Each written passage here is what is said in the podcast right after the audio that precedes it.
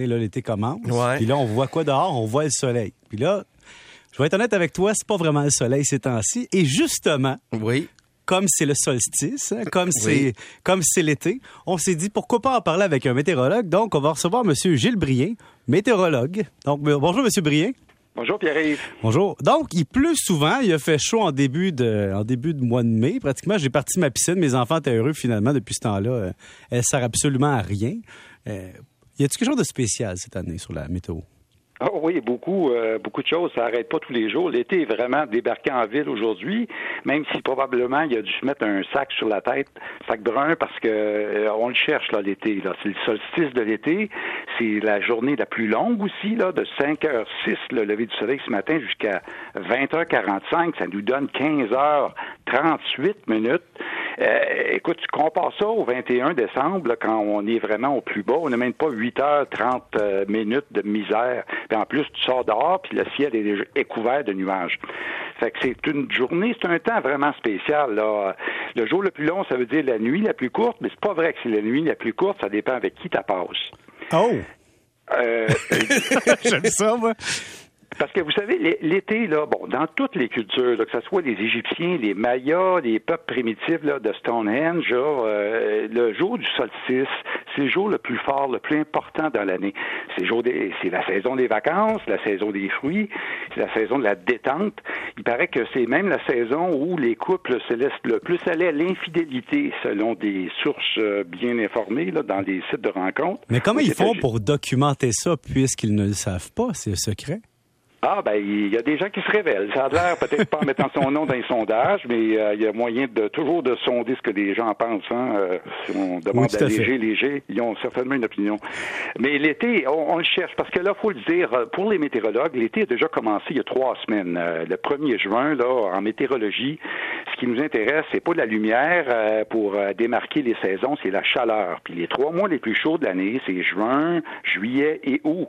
Donc, depuis trois semaines, on est vraiment un petit peu, euh, on regarde les, températures, euh, la quantité de pluie qu'on a eu, les orages. Euh, c'est vraiment une saison, un départ, je dirais, plutôt moche.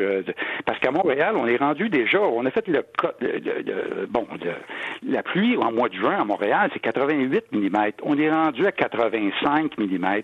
Puis là, on a peut-être 30, 40 mm qui s'en vient cette semaine. Wow. Fait que c'est certain juin va être très arrosé. C'est froid aussi. On n'a pas eu de jour de 30 degrés. Puis pour la baignade, tu as raison. En fait, les jours à 30 degrés, c'est vraiment les jours, le seuil là, de, des, des, jours parfaits pour la baignade. Puis on n'a pas fait le plein. L'année passée, on a eu 7 jours en juin avec 30, plus que 30 degrés.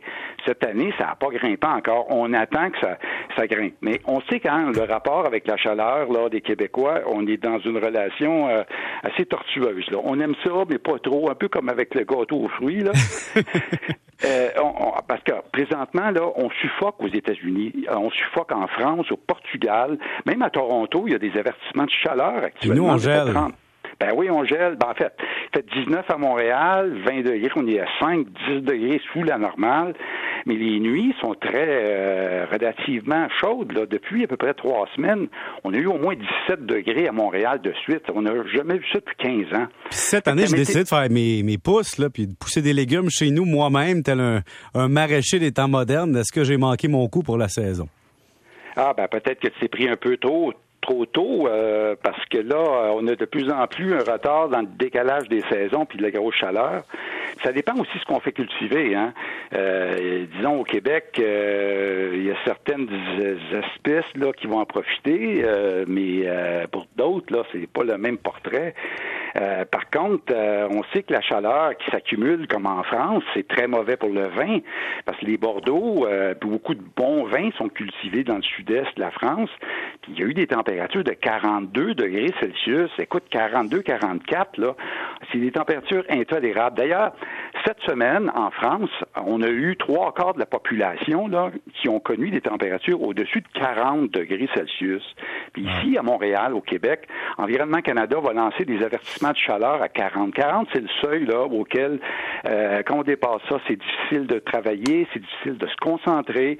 Les enfants aussi ont de la difficulté à respirer, ils ont des plus petits poumons, des personnes âgées aussi qui ont des problèmes chroniques là, respiratoires. C'est très difficile. Fait imagine quand c'est rendu à 44, 45. On sait que l'année dernière, on a eu 50 degrés au Canada. Euh, la première fois qu'on n'a jamais vu ça dans l'histoire. Moi, c'est la première fois, puis beaucoup de météorologues, on est tombé sur le derrière un peu. Parce que 50 degrés, c'est comparable à ce que l'Irak connaît ces temps-ci. Des 50 degrés, là, tu vas faire cuire du poisson dans son, dans ton auto sur le, quasiment, euh, sur, le capot. À l'intérieur, sur le capot, si on veut, là. c'est des températures qu'on trouve dans les déserts, en Libye, euh, en Égypte, euh, en, pleine période de l'été, pas à 200 kilomètres au nord, au nord-est de Vancouver, d'un petit village quasiment au climat maritime, là, la ville de Lighton, là, quand le 50 degrés s'est produit, ben 48 heures après, il restait plus rien. 90% du village été incendié. Parce que les incendies de forêt déclenchés ou aggravés par la sécheresse, ben là, euh, c'est une vraie plaie. Cette année, c'est le Portugal présentement là, qui goûte. L'Espagne aussi, hein. L'Espagne ont connu beaucoup de la canicule qui a touché la France, ben, partie de l'Espagne. Ça vient un peu du nord euh, de l'Afrique. Le Maghreb, là, ces coins-là ont accumulé beaucoup de chaleur.